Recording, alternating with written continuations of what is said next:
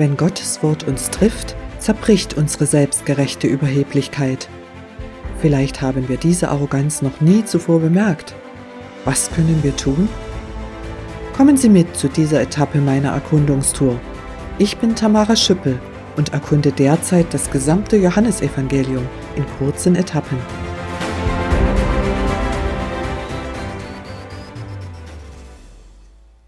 Die religiösen Führer suchen einen Grund, um Jesus offiziell eliminieren zu können. Jesus weiß das und geht dennoch unbeirrt seinen Weg.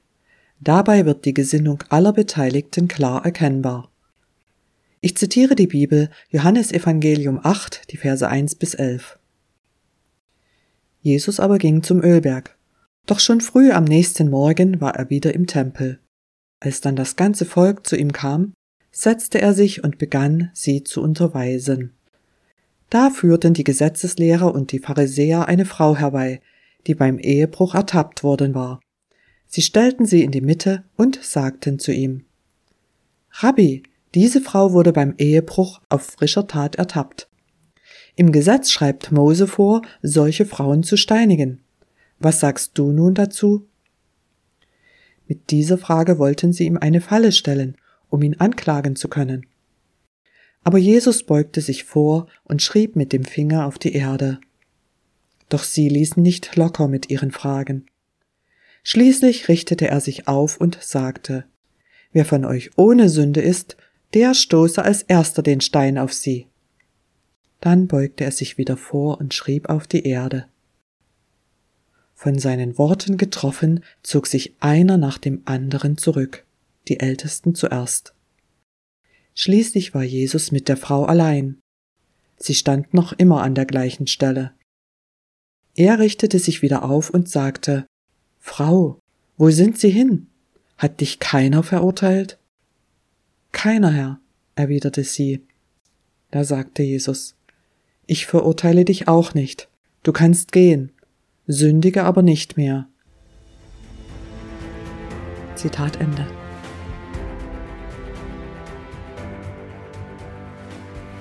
Das Gebot aus dem Alten Testament ist für uns sehr befremdend. Todesstrafe für einen Ehebruch? Der wesentliche Schwerpunkt dieses Gebotes wird jedoch verständlich, sobald wir über den heiligen Gott nachdenken, der grundsätzlich keine Sünde in seiner Nähe dulden kann.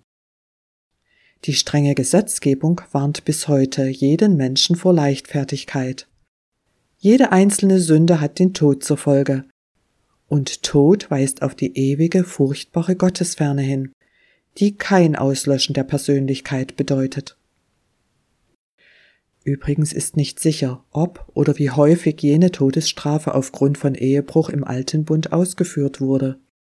Ein Problem war vermutlich, dass mindestens zwei Augenzeugen die Tat bestätigen mussten.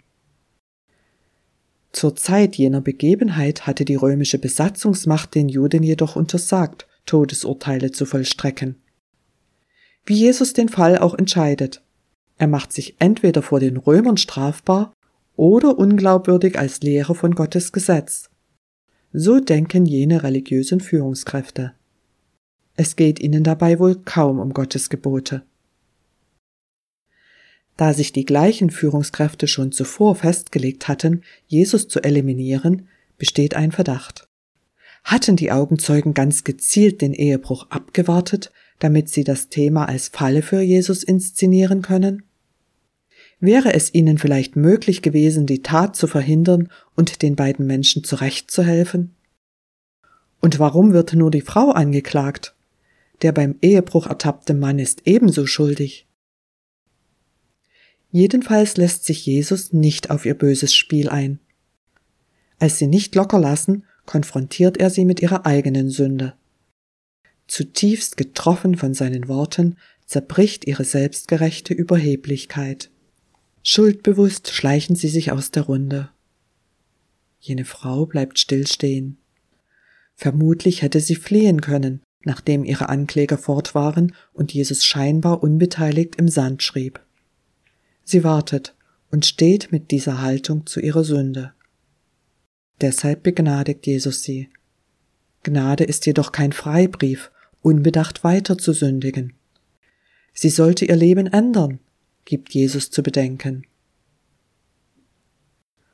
Unsere kulturelle Situation ist grundlegend anders, aber unsere menschlichen Neigungen haben sich ebenso wenig geändert wie Gottes Heiligkeit. Hat Gottes Wort uns heute getroffen? Was beschäftigt uns jetzt, bezogen auf Gottes Maßstäbe? Nehmen wir uns Zeit, darüber nachzudenken. In der Schriftvariante meiner Homepage finden Sie an dieser Stelle vertiefende Impulse. Nutzen Sie dazu gern den Link in der Beschreibung.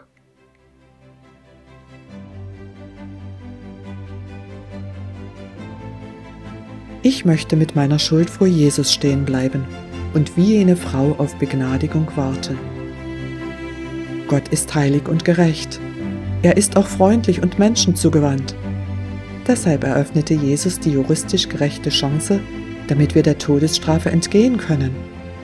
Gott hatte diesen Retter bereits versprochen, als die menschliche Sünde unsere Welt erstmalig und grundlegend negativ veränderte. Meine Dankbarkeit an Jesus soll sich darin zeigen, dass ich mich um Korrektur meiner Einstellung in Gottes Sinn bemühe.